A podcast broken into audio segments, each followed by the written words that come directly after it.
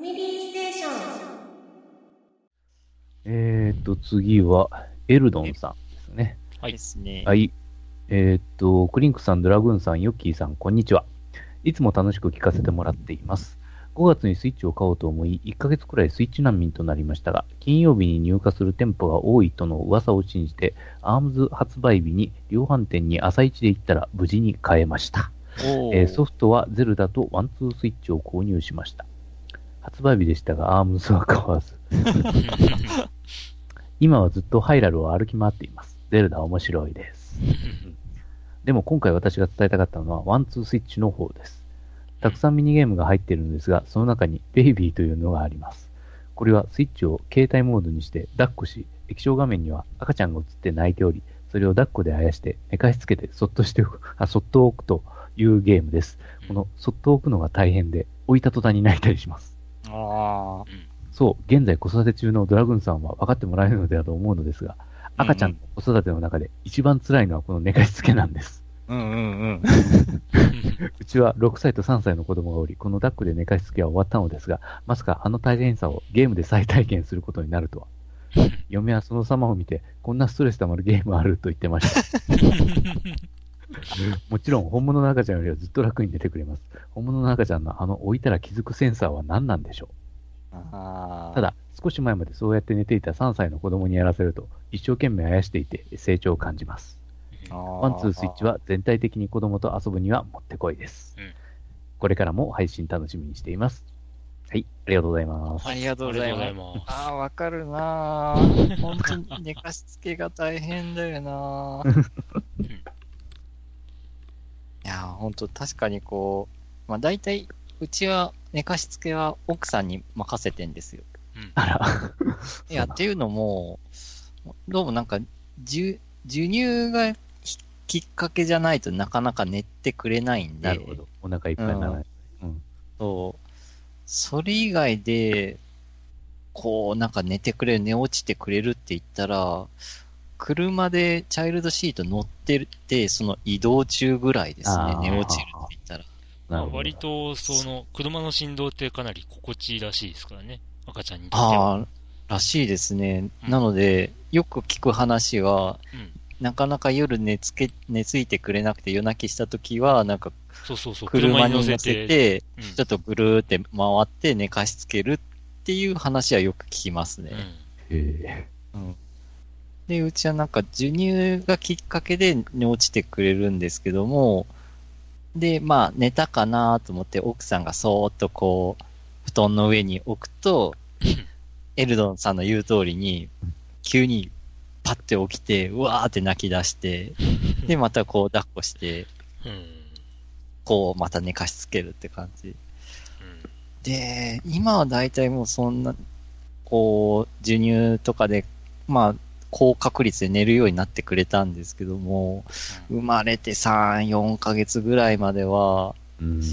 もうやっぱ2、3時間起きで授乳で起きて、授乳してもなかなか寝てくれなくうんうんうて、んその時は、あ、その時は僕は代わりに抱っこして、その場で足踏みするんですよ。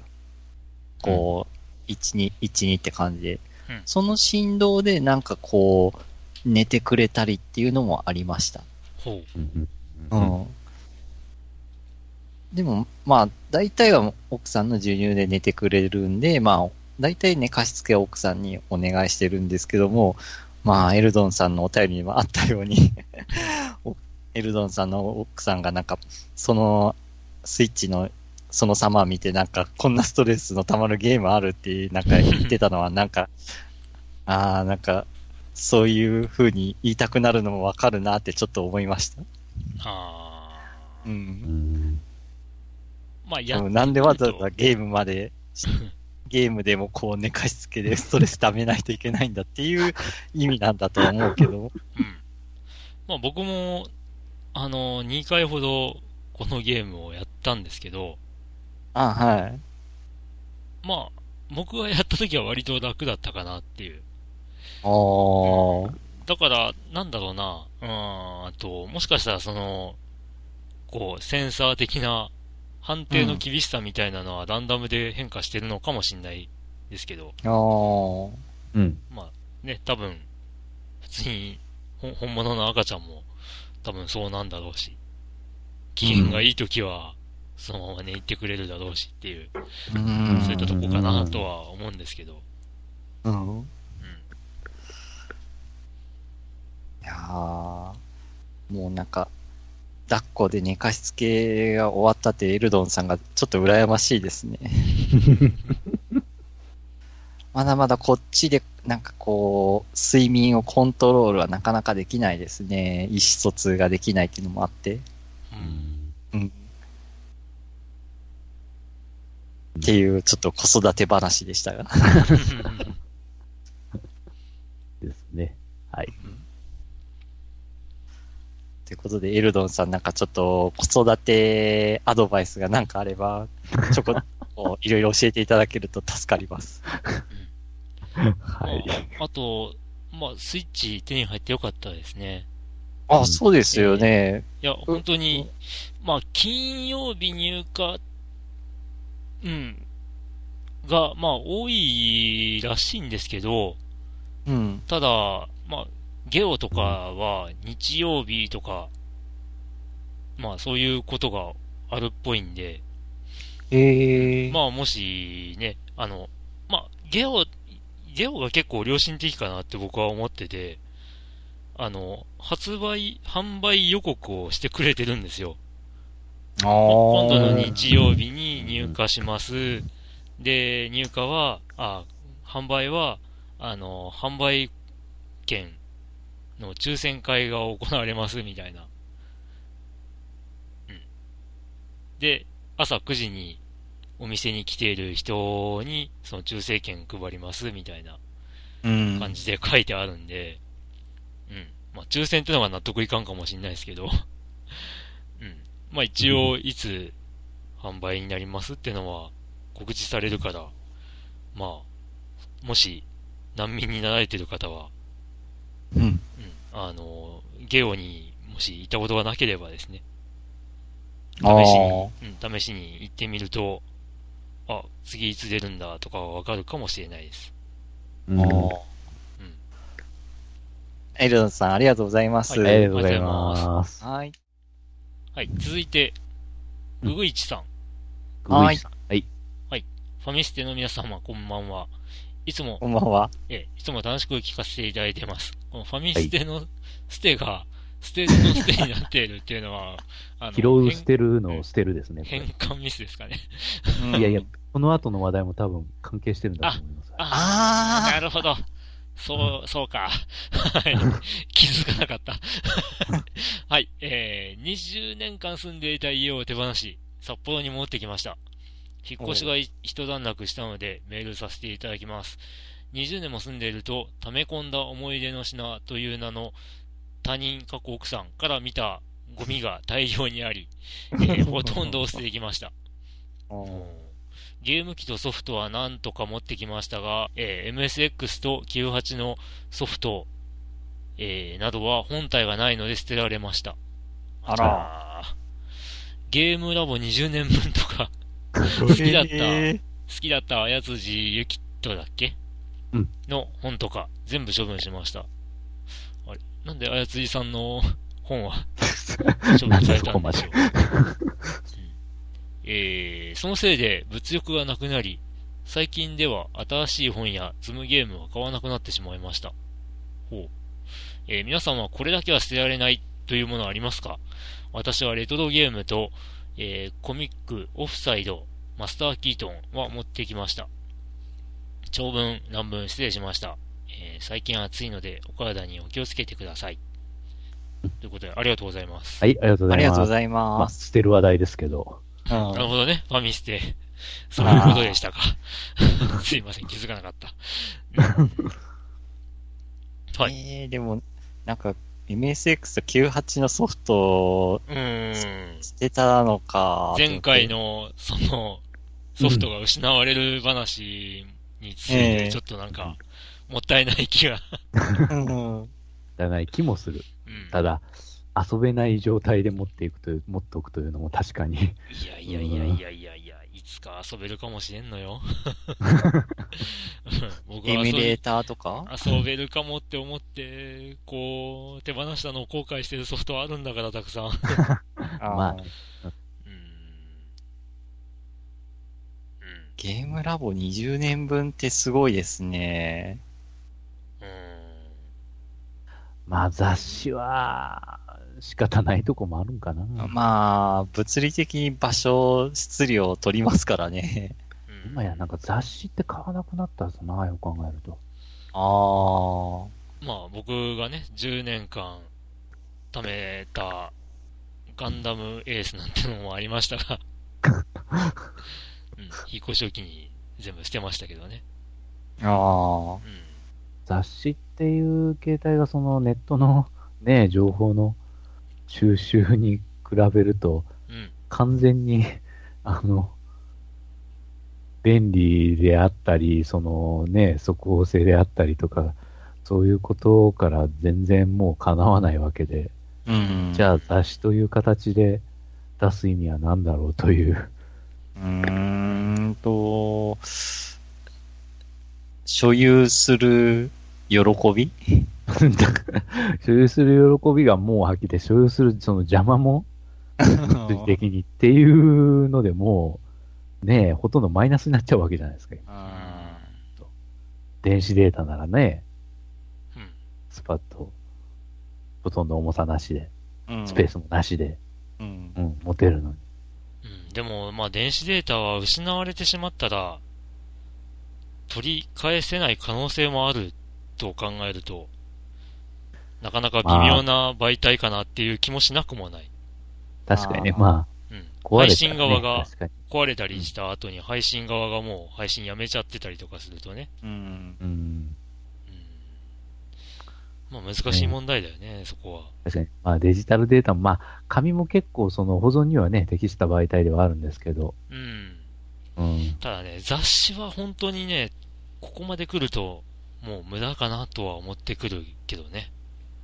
お毎月とか毎週、やっぱり、こう、生産してるわけじゃん。うん。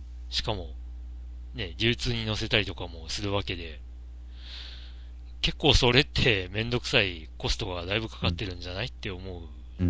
うし、ん。もう一度読んだら捨てちゃうとかっていうのは今思えばかなりの贅沢品ですよね。ですね。うん。新聞もそんなもんかな。まあまあ、そうだね。うん。で、新聞とかももうなんか、価値がよくわからなくなってきてるっていうのもなくないかな、今の世の中。うん。あの、うち今ちょっと新聞取るのやめてたんですけど、一時期取ってたんですよ。はいはい。うんで、新聞取ってた目的は、うん折り込みの広告うんが読みたいがためにっていう奥さんの要望でははは取り始めたっていうのはありました。はいはいはい。だから、新聞の価値ってさっき話出たんですけど、うち広告の場合は。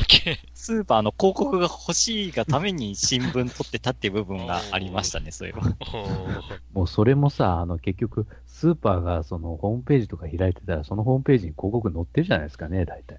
それが、まあ載ってるんですけど、やっぱこう、パパーってこういろんなお店の広告見るってなると、やっぱ新聞に入ってる広告はやっぱこう、便利っていうか、うん。見やすいって言った方がいいんですかね。まあ、パッとね。うん。うん。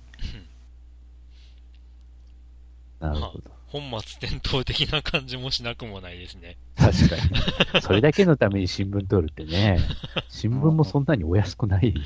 じゃあ、まあそうなんですけどねね、新聞配達の配送センターさんとかも、あ、まあ、新聞会社もそうですけど、広告だけセットとか売り出すと、受けがいいかもしれないね。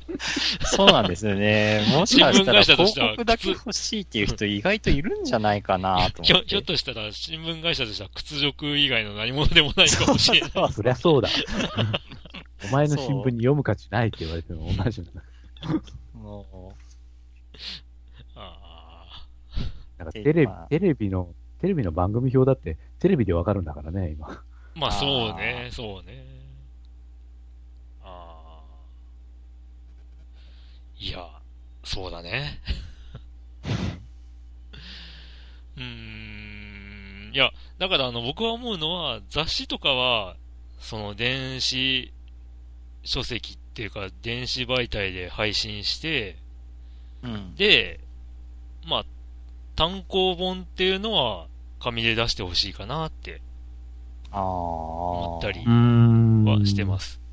まあ、それ、うん当然それも単行本は、その、ね、紙媒体で取っておきたいっていう人もいれば、まあ、あの、電子書籍として、うん。あの、電子系で買えばいいじゃんっていう人もいて、それはそれで、ね、買うのは、どっちかっていうのはもう、その人次第で。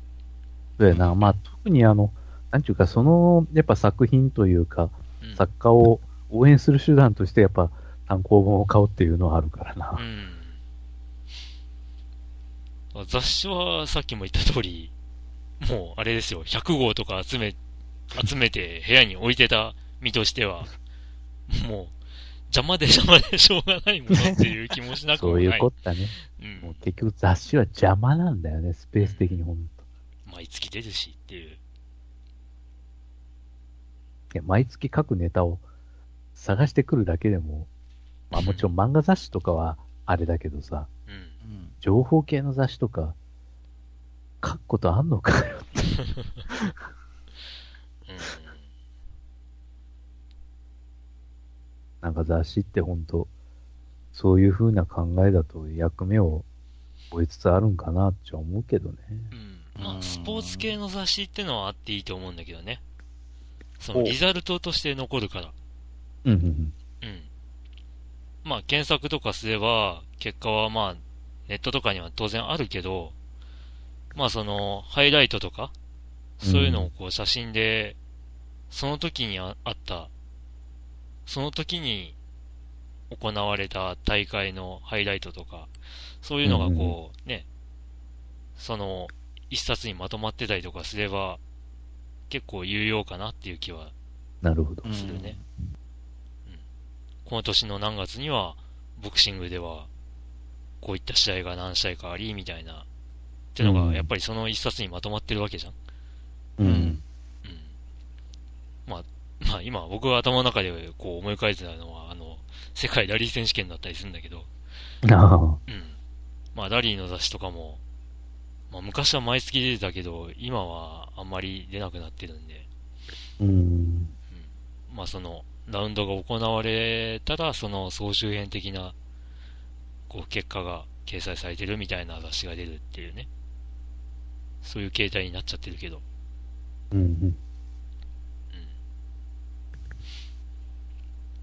まあ、なんかそう、そういうのしか残ってこないかなっていう気はするね。うん漫画雑誌もだいぶ減ってきたりもうん。しちゃったし。うん。で、ウグイツさんの言ってた、うん皆さんはこれだけは捨てられないっていうものはありますか？うーん。捨てられない。まあ、やっぱゲーム機本体かな うーん。まあ僕もここまで集めちゃったら捨てられないかなっていううん。気はするな。ゲームソフトとかね。うん。ゲームソフトむしろうん。うんむしろなんかスーファミとかファミコンのソフトは 買い集める方やしな。あ、今はね。うん。いや、昔あんなにいっぱいあったのにどこ行っちゃったんだろうっていう 謎もあるけどね。ああ、新しいの買うために売ったとかで。うん、それもあるんですね。そうそうそう、それはある。うん。うん。昔の話だしね。あとはまあ、僕の場合でも漫画の単行本かな。あ大量にあるので。ああ、うん。あ。実家にも結構残ってるけど、誰にも触れられず本棚の中にずーっとあるからな。あああ。ちょっとどうしようかと思うことはある。まあとりあえず、ふと思いつくのは僕はそれですかね。う。は。い。はい。はい。以上かな？ええ、はい。はい。グイさんありがとうございます。ありがとうございます。ありがとうございますあそうか。マスター基準面白いですよね。あ面白いです。うん。あの、続編を読んでなければぜひ、ああ、はいはいはい。リマスターっていうか、リマスターね。ねうんはい。続いては、隠れみつきさん。はい。ファミステの皆様、こんにちは。最近の中古ゲーム市場の話題がありましたので、早速見てきました。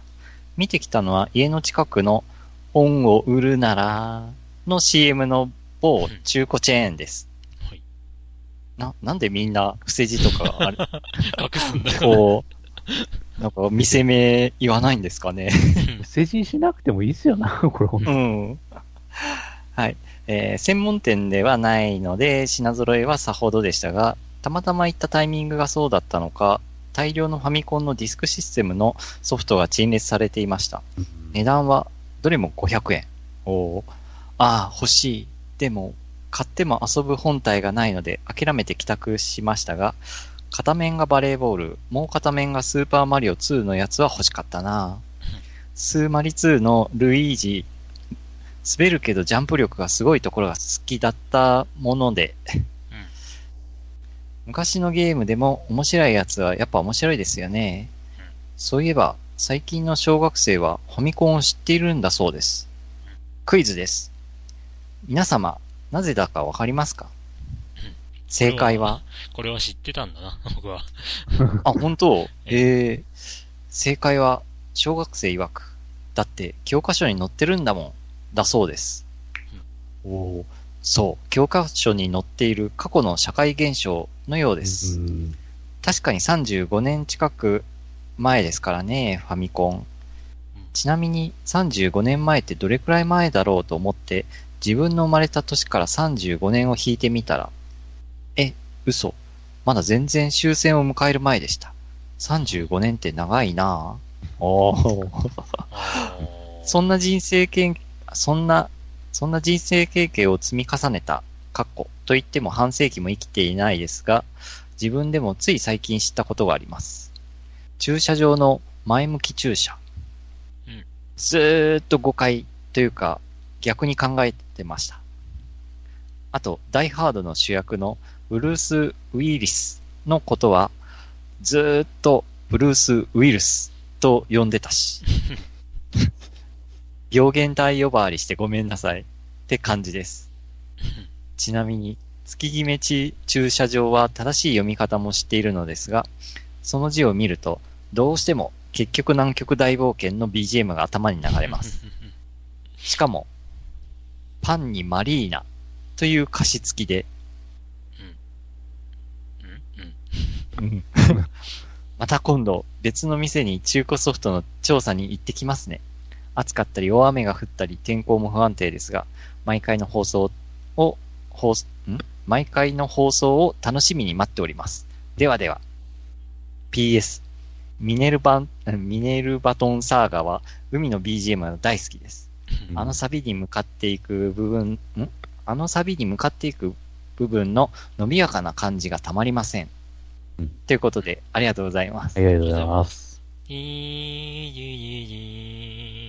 いーいーいーいーいーって感じの曲です。あーあ、はいリージうん。僕はあの、伸びやかなところもいいんですけど、あの、ダララランタンタンタン、ダララランタンタンタンっていう、なんかこう、ギター、ギターのアルペジオっぽい感じのところがすごい好きです。えー、ていうかなんか、き今回のお便り、ミネルバトンサーガ 結構触れてる人多いですね。ええですね。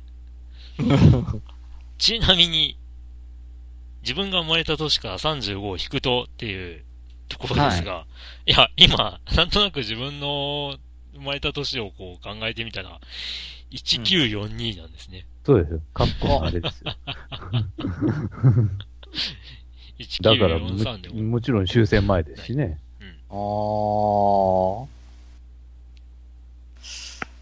てことですな。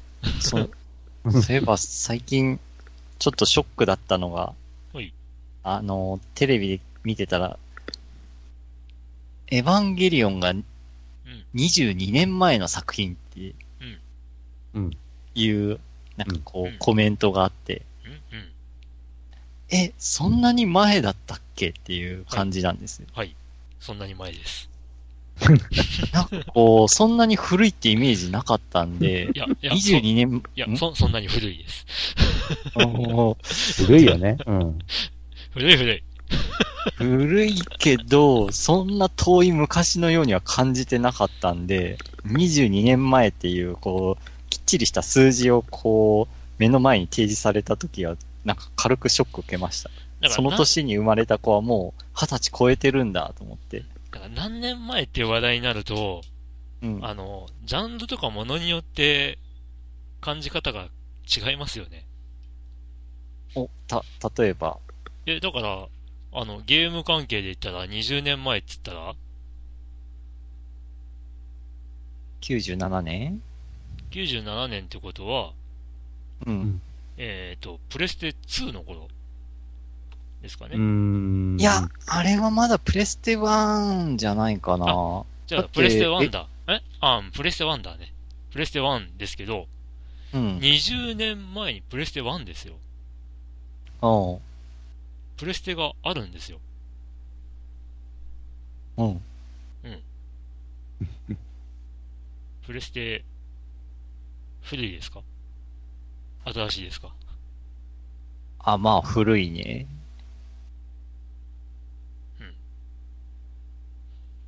?97 まあ、年。だから、うんエヴァが22年前でしょ？うん。でも、エヴァね、多分、あの、ドラグーンさんの中では、うん。何かしらことあるごとに、こう、記録が更新されてると思うんですよ。あ、あの、なんか新劇場映画がちょ版ことちょか。こ出ますよね。いや、そうなんですけど、あの、これツイッターでも言った気がするんですけど、うん。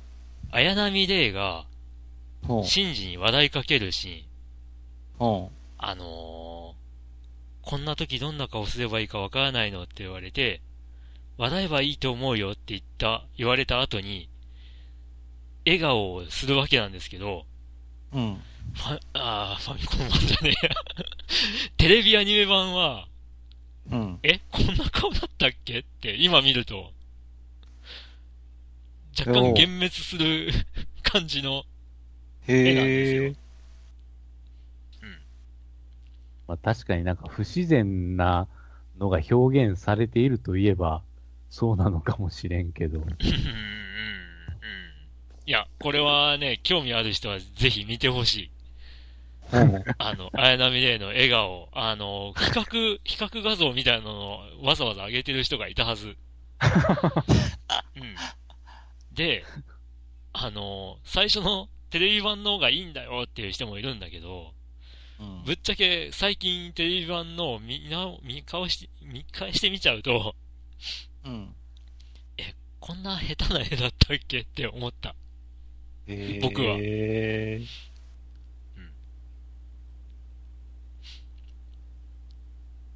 うんだったり。ははうんそうなんだ。そうか、プレステ1とかってそんなに古いって印象ありますか？ああ。プレステ1もやっぱりプレステ3とかでも遊べるしっていうので、結構長く触れてるんで、そんな古いイメージもああ。なかったりするんですけど。まあ、そう考えたらそっか。だって、いや、それよりもアニメで言うと10年前が衝撃的なんですよ。うん。あの、確か、あれでしょ？あの、えー、春日が10年前でしたっけ？確か。えええーあのダンスが流行った頃、はいはいはいあ、流行ったあれか。つか10年前ってファミステが始まる頃なんだけど、そういえば。あ、そっか。まあ、それこそ、ファイナルファンタジー12の頃ですからね。あー、あれ？ファイナルファンタジー12が10年前とか、あれ ?FF 最新って14だっけ？15です。?15 か。うんじゃあ、この10年間で3作品、3つしかまあ、ナンバリング的プしてないにはのか。。ナンバリング的にはですね。あ、今、あの、Google で、えっ、と、綾波レイ、スペース開けて、笑顔で検索すると、あの、見事な比較画像が出ます。お、検索結果で、お、えっと、劇場版と、テレビ版と、えー新劇版かな？お、なんだろう。えっ、と、4つぐらい、絵が出るんですけど、比較画像。比較画像というかですね、検索結果の画像でけ、こう、絞り込むと、あー、あー、どれがテレビ版かっていうのは一目瞭然なんですよ。あ、本当だ。こんなだったっけ？っていう。あー。うん言われてみて、これは、あー、なるほどこ。れはね、今見ると結構衝撃的だと思いますよ。うん。多分あの、3枚目ぐらいまでの絵でみんな、あの、記憶が更新されちゃってるんですよ。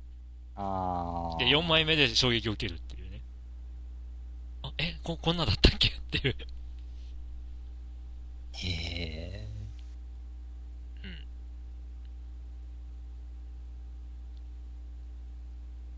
いや、そんなもんなんですよ。ー。はあ。はあ。年取ったな。ただね、あのーエヴァを古く感じないっていう人は多分、そんなにアニメ見てない人だと思う。あー、そういうこと？うん、個人的には。あそー。う思います。個人的には、なんかなんでそんな古く感じないのかなと思ったのは、まあ映画がちょこちょこやってるからかな、あのリメイクの映画やってるからかなと思ったんですけども。でも考えてみてくださいよ。あのー続編とかではなく、うんず。ーっとエヴァンゲリオンを続けている20年間ってどういうことなんだっていう。ええそれ自体が異常事態だと思うんですけど。えエヴえちなみに。鈴宮春日の憂鬱、テレビアニメ初期は2006年4月。ああ。11年前ですね。ひー。ってな状態です。はあ、そっか。えーっと、うーん。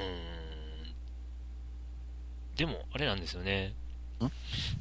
だから、40年前とかになると、さすがに僕らが生まれた頃になるんで、ううんん。古いって思っちゃうわけですよ。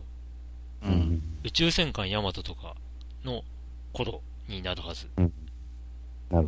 ただし、そこで出てくるのはびっくり。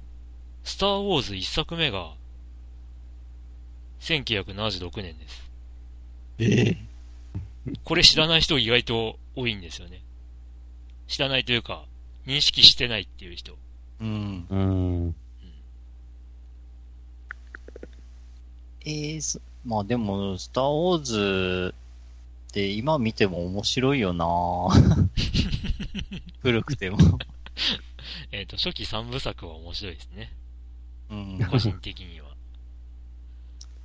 確かにこう、あのー SF シーンっていうか特撮シーンはいかにも、こう、昔のミニチュアの撮影って感じですけども、それでもやっぱ見てて面白いよなと思って、今見ても。ただ、まあ、あの、DVD になってるのは、基本もうリメイクというか、リテイク版なんで、まあ、劇場公開版が、ブルーレイとかになってほしいなって思いますね。へえ。うん。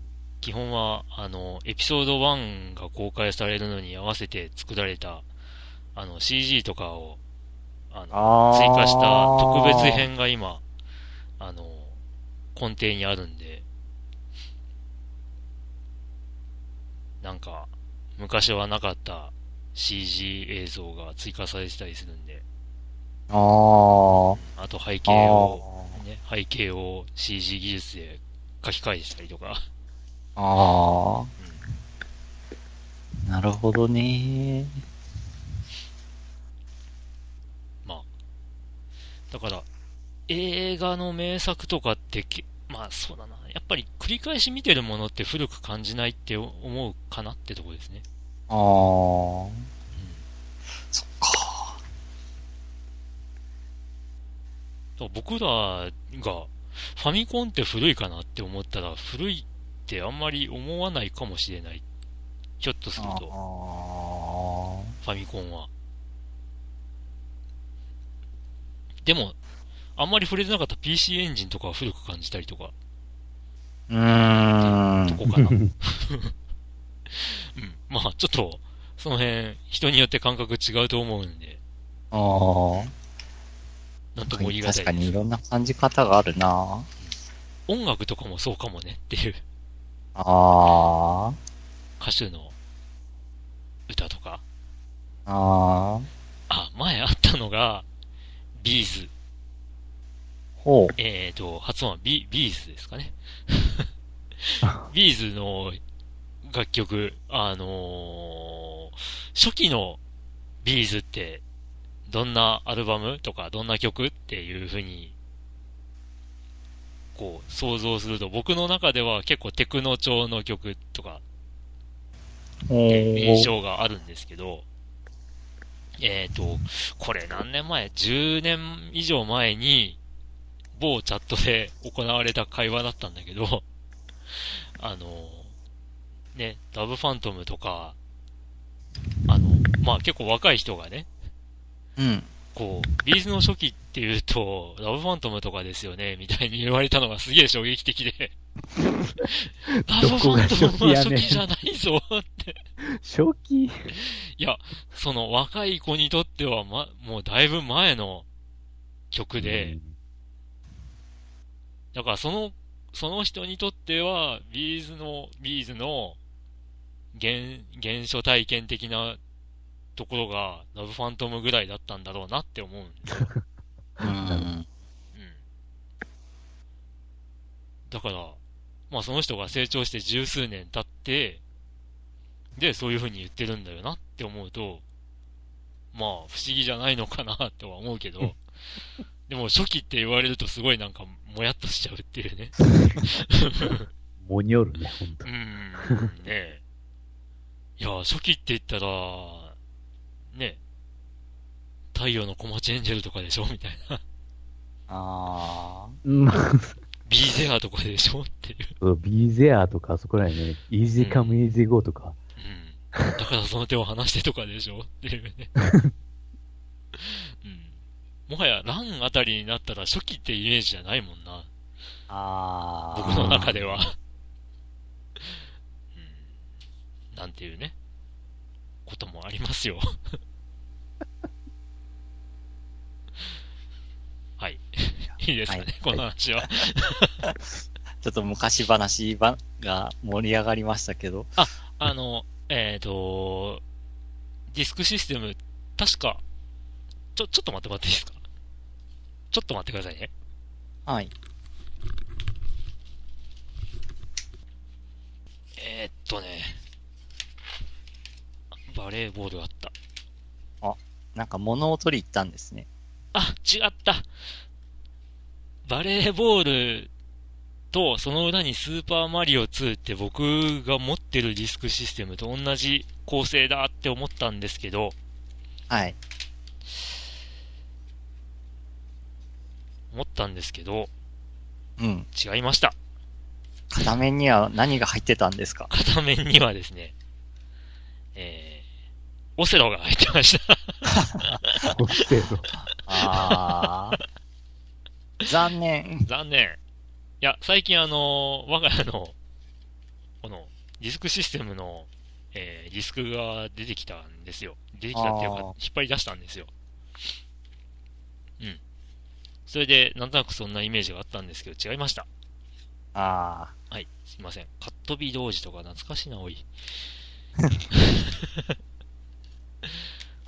あ。その、隠れみつきさんにのお便りにあったええ、前向き駐車の誤解って、僕、これちょっとピンとこなかったんですけど、いやだから結局そのさ、そのまんま前から駐車場に突っ込む？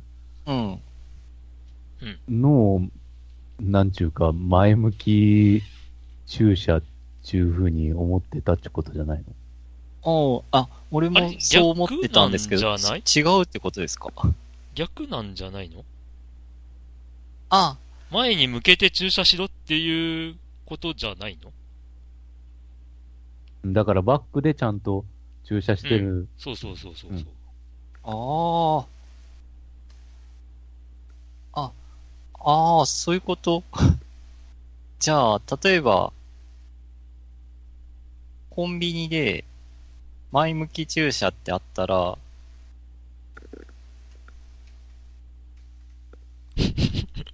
ちょ、ちょっと前前向きに突っ込むんじゃなくて、うん。あの、ま、前をちゃんとなんちゅうか、あの、表に出してる方じゃない。ああ、ああ、そそっか。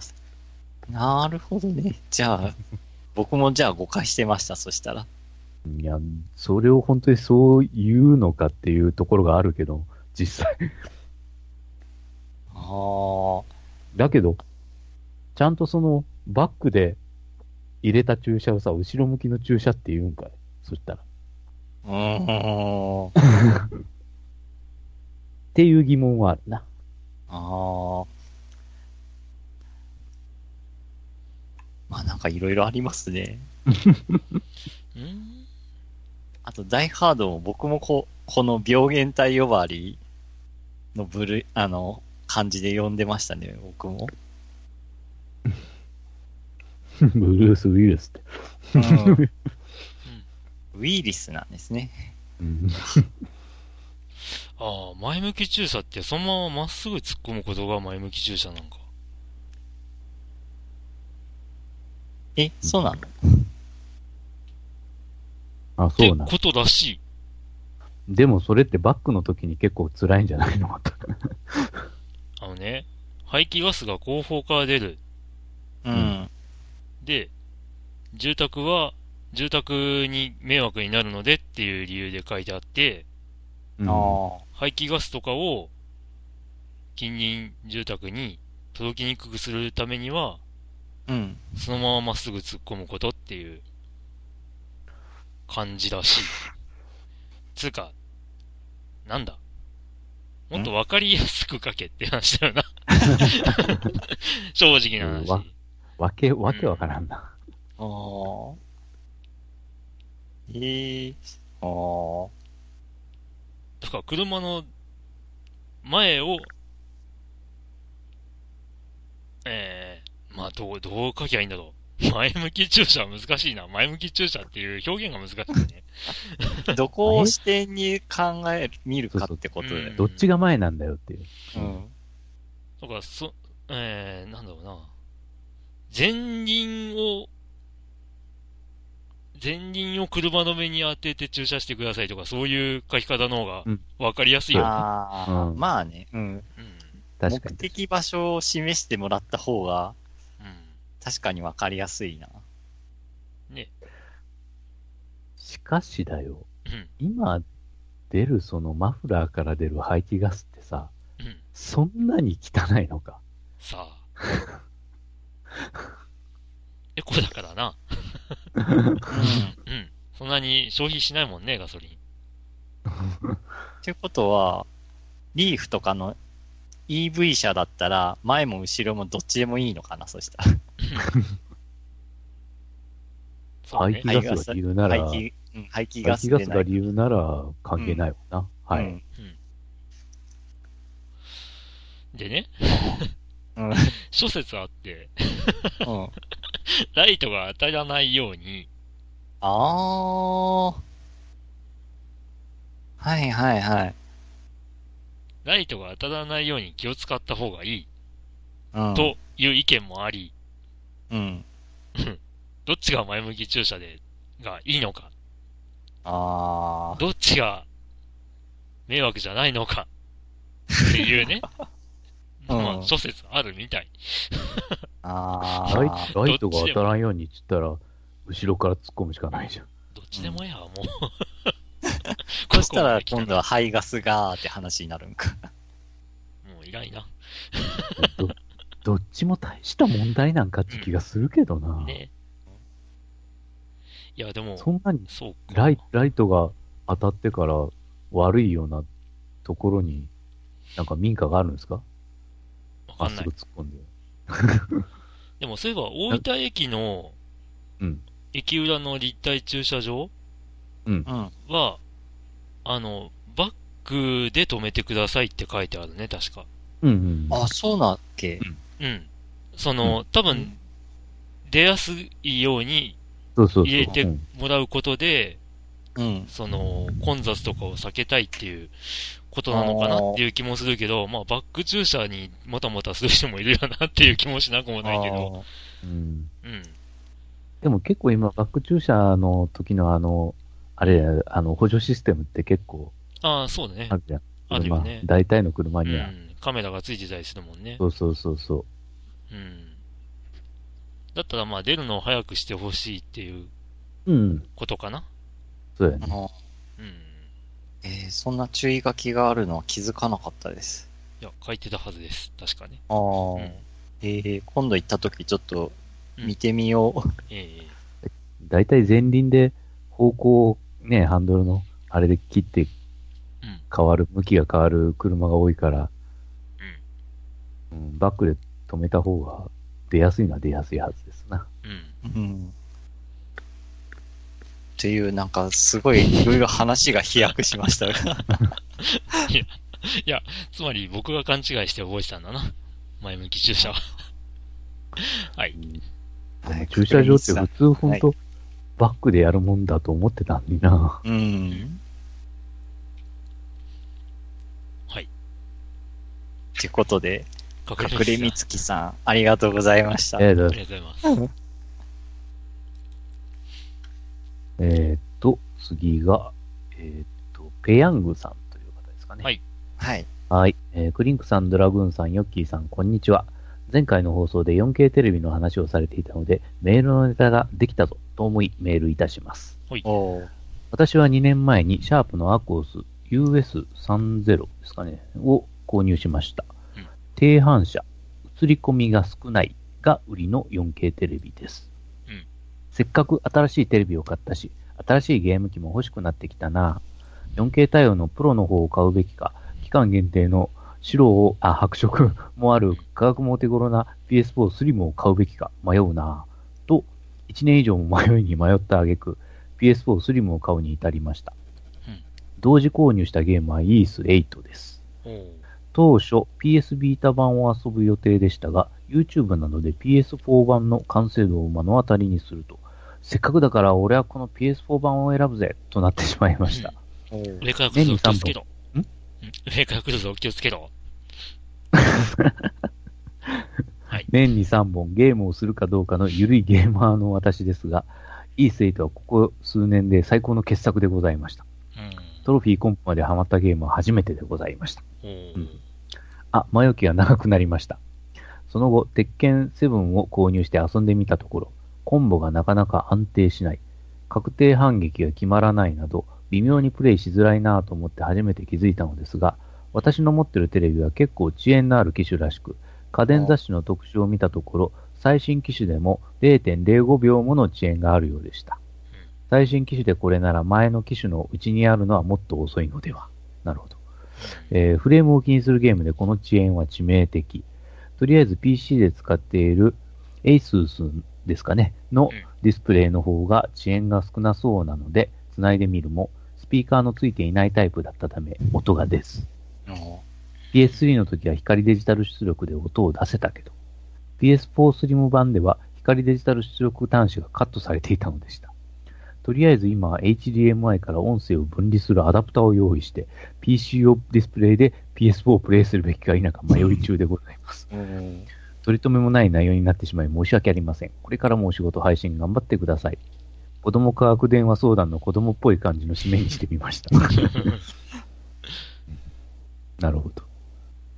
えー文中に出てくる確定反撃という単語は相手の攻撃をガードした際に発生するフリーフレームに対応した発生フレームの技で反撃するという意味です。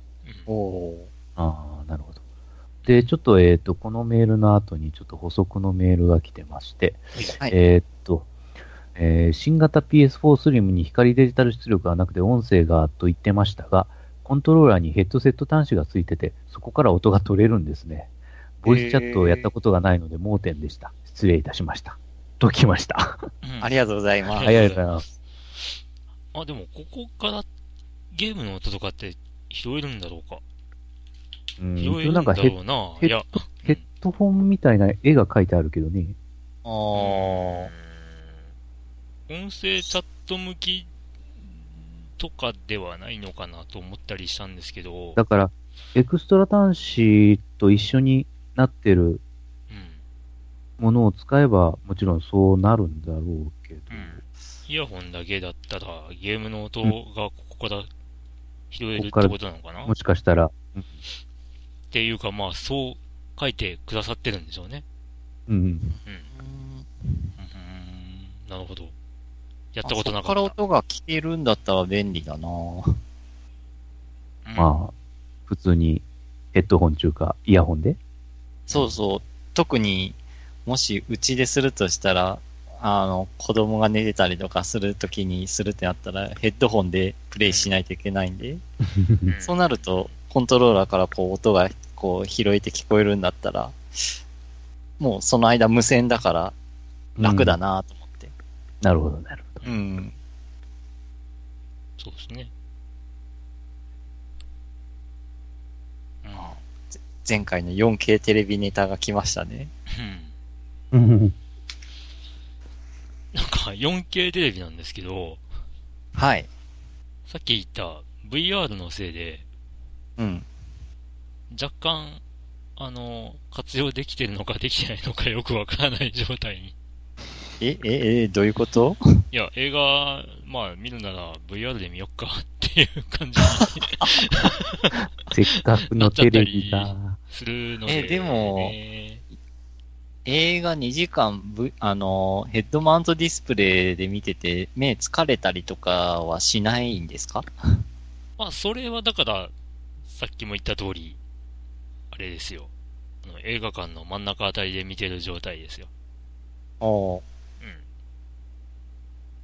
ん。あ、目の疲れは、そんな感じはないですね。へえ。ただ、あの、よくあるスマホの VR みたいな、うん。ブルあるけど、あれは明らかに目に悪そうですよね。大丈夫なのかな、あれ。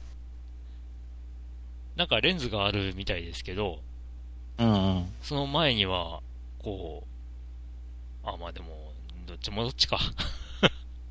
結局目の前に画面があるもんな。でもあの、きめ細かさは、やっぱ PSVR の方がきめ細かいんじゃ、きめ細かいとかじゃなくて？どうなんでしょうね。実際あの、映画の画質ってそんなに良くないんですよね。映画館の画質って。おう。うん、あんまりわかんないかもしれないですけど、まあ、今度その辺意識して映画館で見ていただくといいんですけど、画面がでかい分、結構、あのー結構引き伸ばし感があって、画質って良くないんですよ。へえ。だからそれが再現できてるっていう感じになるんで、あ、再現なんだ。だから、実際のところ画質って映画館の映画、え映画館の映像ってそんなに画質良くないんですよ。あー。だから家のテレビで見た方がよっぽど綺麗なんですよね。あー。うんだからそう考えると、まあ実際には普通にテレビで見た方が綺麗に見えるはずなんですけど、うん。まあその雰囲気を楽しむっていう感からもね、あの、VR で見るのは、まあ雰囲気的にいいなっていうあとこー。ですよ。まああと、へー 3D 映画、3D に対応しますし、ほう、おー。だから我が家に地味に 3D ブルーレイって多いんで、おー。うん、それを見るにも重宝してるんでですね。へー。うんうん。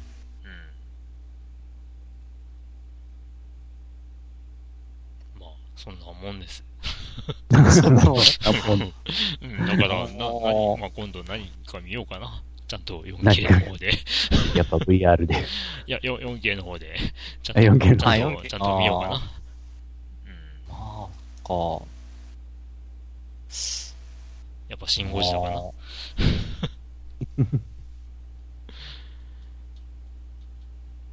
まあ、PSVR はまだちょっと僕現物は見てな、見たことないからなうん。まあ、遅延に関してはさっきも言いましたが、ビートマニアとかやってみると、うん。顕著に感じれるかもしれない。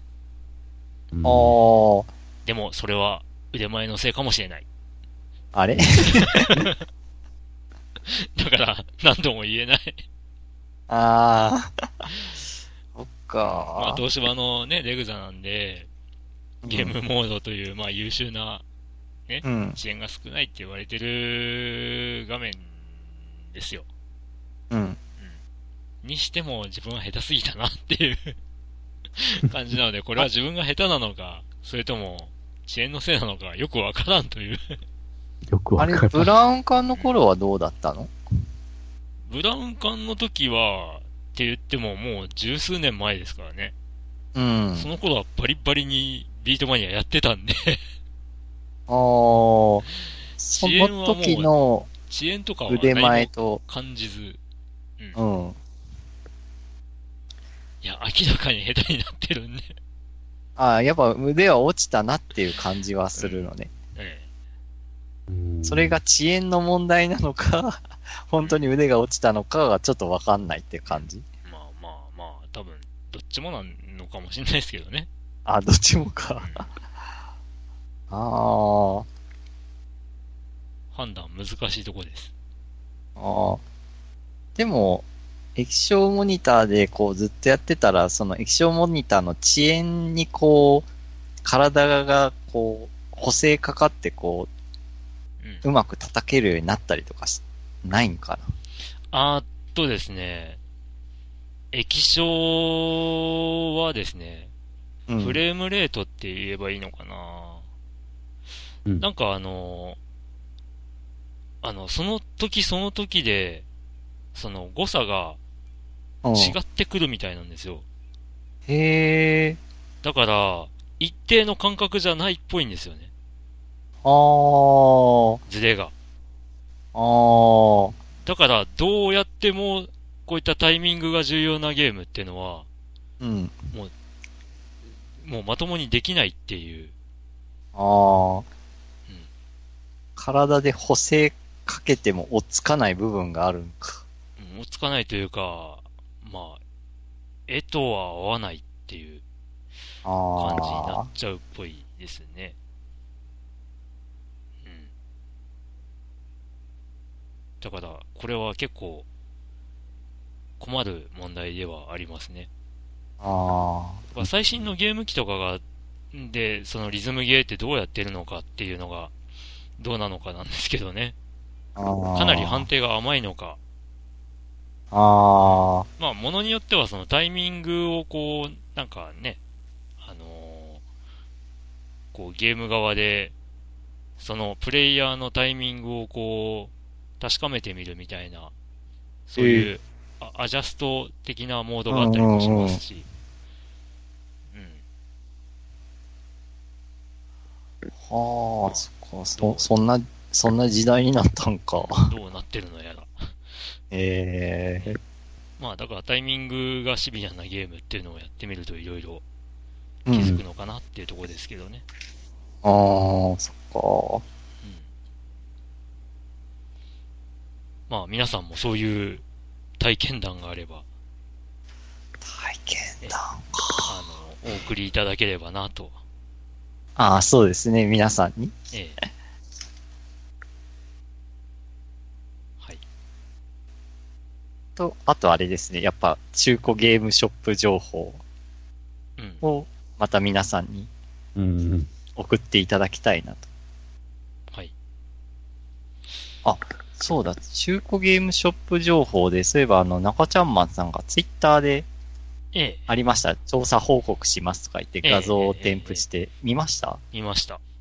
はい。だいぶいいですね、あれは。うん。サターン結構揃ってますよね、なんか。こっちにはもうない品揃えでしたね。おー羨ましい。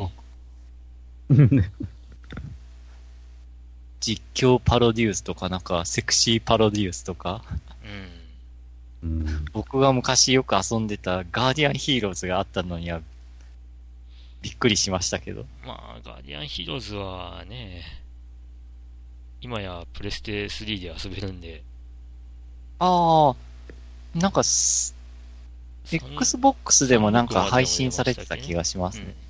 360の方だったかな？うん、360僕買いましたね、そういえば。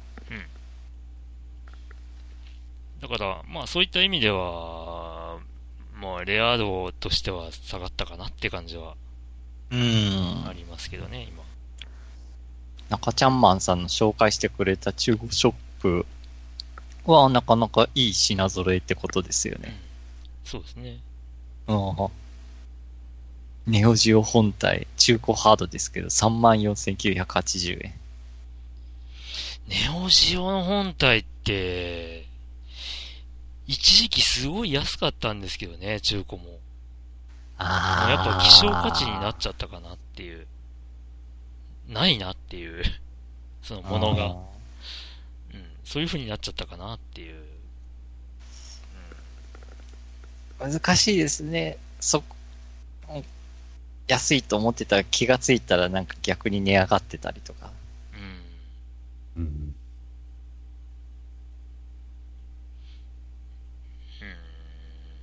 うん。まあ、追蔵、あれですね、ネオジオ系は結局手を出してないな。ああ、そっか、そう、そうですよね。クリンク、タクニャン、いろんなゲームハードありますけど、唯一ネオジオないですね、そういえば。うん。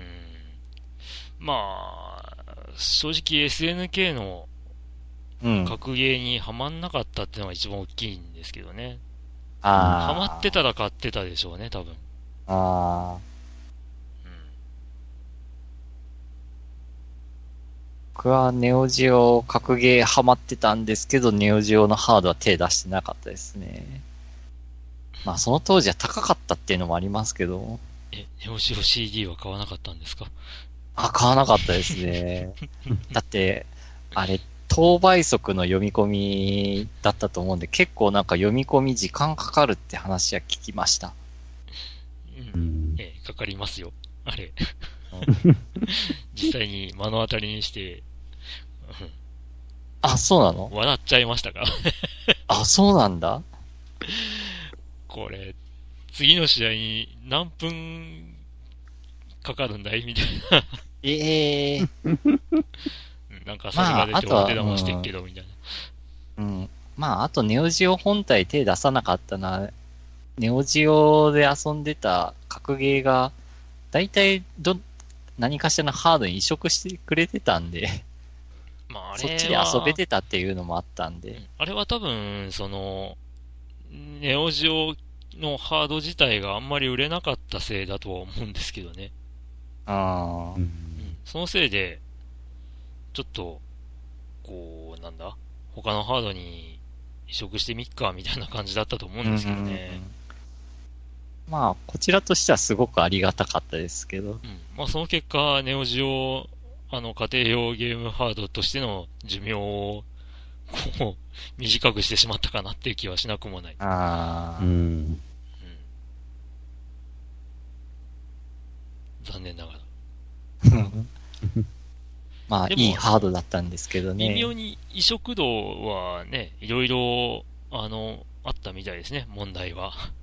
ああ、サターンの方が枚数が多いっていうような話もありつつ、まあうん動きはプレステの方がいいみたいな話もあったりとか、へえ、まあ総合的にサターンの方がいいみたいに言われがちなんですけど、うん。まあ実際はどうなんでしょうね。うん。まあ、移植だから完全な移植っていうのはなんかやっぱ難しいんですかね。あ、でもあの、ラジオスさん、はい。暴れラジオスさんのね、うんしげちーさんが、昔 SNK で、まあゲームを作られてた方ということで、ええ で、言ってたんですよ。100メガショックって言ってたけど、100メガってどういう意味かわかるっていうことを言ってて、うん。あの、この話題になるのかって思ったんですけどね。うん今メガとか言ったら、バイ、バイトでしょって。だいたいバイトですよね。うん。バイト表示だけど、あの当時はビットだから、うん。100メガビットって言われても、そんなにああ、大した量じゃないよと。話をしてて、あまあ、ですまあよね。単純に、バイト換算すると8分の1になっちゃうからう、ん。まあ、そういうことですよっていう話をしてました。あ。まあ、ですよねっていう。うん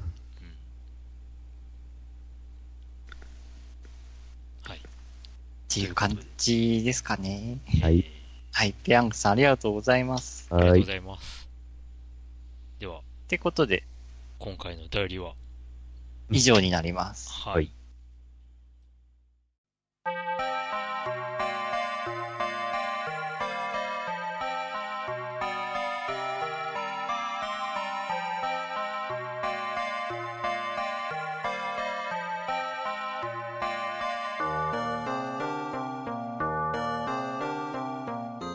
はい、エンディング。はい。ということで、えーと、今回の収録は8月の15日から、まあ、16日にかけてだったんですけども、えええ。で、えーと、まあ、来月の収録が本当にされるのかどうか怪しいんで、え。はい。はい。あの、いよいよ、ゲーム大賞の準備を皆さんしてくださいという 告知をもうここでしておきます。わああ、はい。もうその時期がうん近づいてきてるんですね。ですね。ーうん年末にかけて我々が収録をどのくらいするかどうかで、あ過去の経験からするに、9月ぐらいにしておかないと、下手すると10月、11月放送しねえぞっていうあ、ああ、ことが、まあまあまあまああるので、9月ぐらいにね、言っておかなきゃねっていううん、ことで前倒しで。言ってますが。ということで、あのーファミステゲーム大賞とはなんじゃらほいという方に一応説明しておきますと、うん。まあ、今年遊んだゲーム、今年の1月1日から、えー、ちょっと余裕を見て、来年の1月10日までの間にうん。遊んだゲームの中で、あなたが何が一番面白かったですかっていうのを、えー、まあ、アンケートをする、アンケートを取るっていうような、そういう企画ですね。うん。で、ファミリーステーション、この番組を聞いている、えーリスナーさんと、我々パーソナリティで、えー今年遊んだゲームの、まあ、ランキングをつけようじゃないかと。面白かったゲームのランキングをつけようじゃないかっていうのが、えー趣旨ですね。はいうん。で、えっ、と、ゲームは、ゲームソフトは新旧問いません。うんなので、えっ、と、今僕はウィザードリーの1を遊んでますが、これが面白かったと言えるんであれば、まあ、僕の中では1位がウィザードリー。うん、で、OK です。うん、で、えっ、と、1人につき1位、2位、3位を、えー決めていただいて、で、それを投票していただいて、で、えーそれぞれにポイントがあります。えー1位が5ポイント、2位がうん3ポイント、3位が1ポイント、ということで、ポイントを加算してですね、で、えー投票いただいた、えーゲームタイトルでポイントをどんどん、まあ、加算していきまして、で、最終的に、えーどういった順位になるかっていうのを楽しむわけなんですが、うん。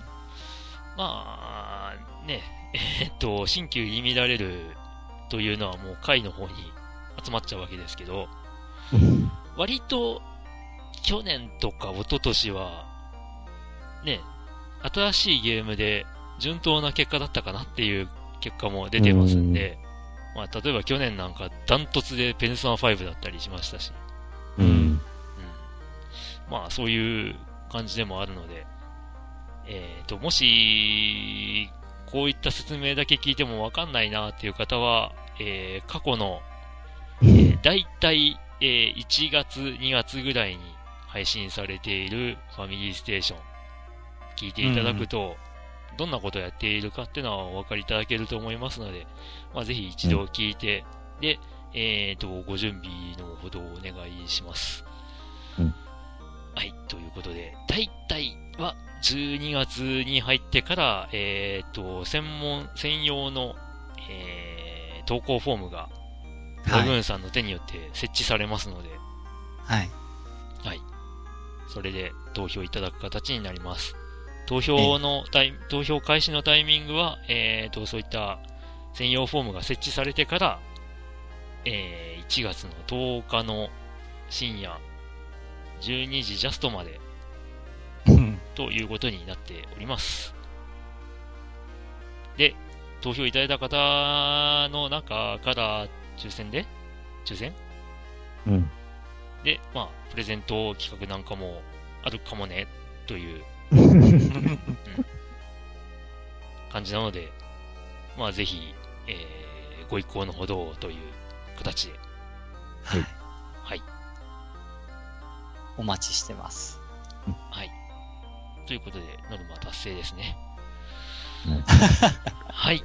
えー、FGO 大爆死でございます。やってるし、ちゃんとやっちゃう。先生、先生。また、ん？先生、終わりました、僕の夏は。まだ第2弾あるんですけど、今日の夜から。えー、もう、無理。もうね、もう無理。もう無理。だって、水着の部がまた来上がりましたからね。また来やがったって。もう、もう、もう僕に、まあ、君はいらないんだ。だから、第2部にとっとけばよかったのに。へえ。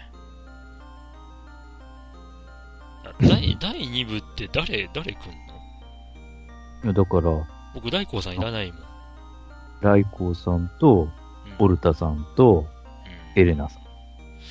オルタさん。オルタさんは欲しかったかもな。オルタさんは5ですよ。うん。うん。オルタさん5ですよ。でも、あの、キャスターさんと、セイバーさんと、えー、ニトちゃんは何ですっけ、これ あれはアサシンです。アサシンか。うん。この3体が欲しかったんですよ。うん、そしたらノップばっか来て。見事に 見事にノップしか来なかったんだよ。俺もね、ほんとその星4の中でね、ノップが圧倒的に来たんだよね。やばいな。他が？これ。他が1人か2人引く間にノップ5人来たしね。これさ、ノップ嫌われるパターンじゃね？という FGO トークはいいんだ。はい。まあ、引きこもこもですが えー、皆さん課金はほどほどにしましょうね。なるほど。はい。どうですか？あの、このお盆は、冒頭にもちょっと話はしましたが。はい。うん。ブラグーンさん休みとかは？ああ、お盆休みとかは特に、ああ、まあ、お盆の期間にお盆休みっていうまとまった休みはないんですけど、うんうん、まあ、別の日に自分の好きな日に、まあ、ここにお盆休み入れるっていうのはあります。ああ、なるほど。うん、うん。任意の場所に。まあ、僕は、お盆休みなどというものはないわけなんですが、はい。まあ、たまたま、ね、今日、明日、16、17が休みですけども。ええ。うん。まあ、その程度ですな。ああ。で、ヨッキーは、なんか、なんか、まとまった休みって言ってましたけど。10日間だっけ、えー、ん ?10 日間 ?10 日間ですね。えー、すごいな。その間、病院診療やってないってこと？いやいや、やってますよ、もちろん。だから、仕事は他の人に、うん。全部基本的には押し付ける形で。おー、押し付けるなん。か、ほう、えー、以前いた場所とはなんか随分違う感じそうです。そうそう。うん。いや、こんなことに来たのは本当初めてですけど、ここまでやれるのは。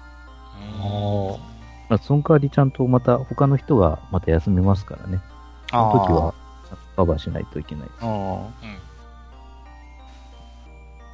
まあ、医師とか病院関係者は結構激務っていう話はテレビで聞くんで、うん。休めるときは、うん、休んでおいた方がいいですうね。ん、ほんと。えっ、と、何でしたっけ ?U ターンラッシュのピークがうん昨日でしたっけ、だいたい13から15の間に散らばるという予測みたいだったですけど、うん、U ターンですか。もう帰りますか。どうしたの？うんいや、長いお休みある人はあるんだなって思って。ああ、まあ大企業とかはね、なんかえーもう11日から休み入って、仕事が始まるのは21っていうとこもあるみたいで。ね。うん。まあ一部大企業ですけど。まあ、いいことですな。何しみじみいいよ。私には、もう何十年とないことですけどな。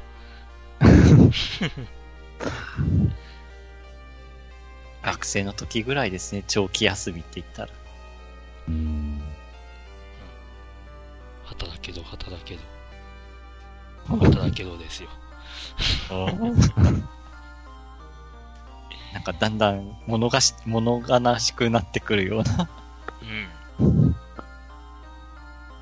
ウィザードリー、スレードもスレードもですよ。うん。あ、そこにお行くのね。ロストしやがって。健闘を祈ってます。はい。